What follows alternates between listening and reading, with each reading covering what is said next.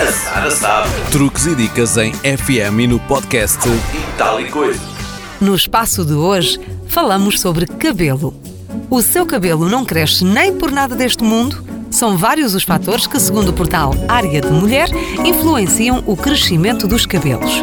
Começando por uma alimentação desequilibrada. O segredo para um cabelo bonito também passa pela alimentação. Para que os fios nasçam fortes e densos, é necessário ingerir a dose recomendada de alimentos ricos em proteínas, vitaminas e minerais. Evite o uso excessivo de fontes de calor, a lavagem do cabelo com água demasiado quente e o uso constante de secadores, placa ou babyliss danificam o cabelo, deixando-o mais seco, com pontas espigadas e o couro cabeludo oleoso. Reduza a frequência com que utiliza estes aparelhos. Quando tiver mesmo de usá-los, mantenha uma distância de 10 cm dos fios e utilize sempre um protetor térmico. Atenção aos produtos químicos, o excesso de tintas, descolorações e alisamentos podem provocar cortes químicos, uma vez que alteram a fibra capilar. Deixe passar uns bons meses entre um processo químico e o outro. Já o stress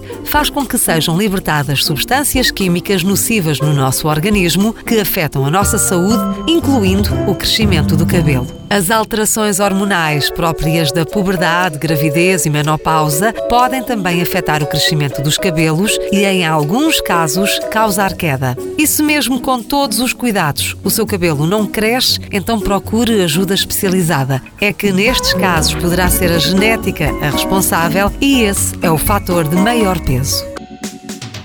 A Sara sabe. Truques e dicas em FM e no podcast E tal e coisa.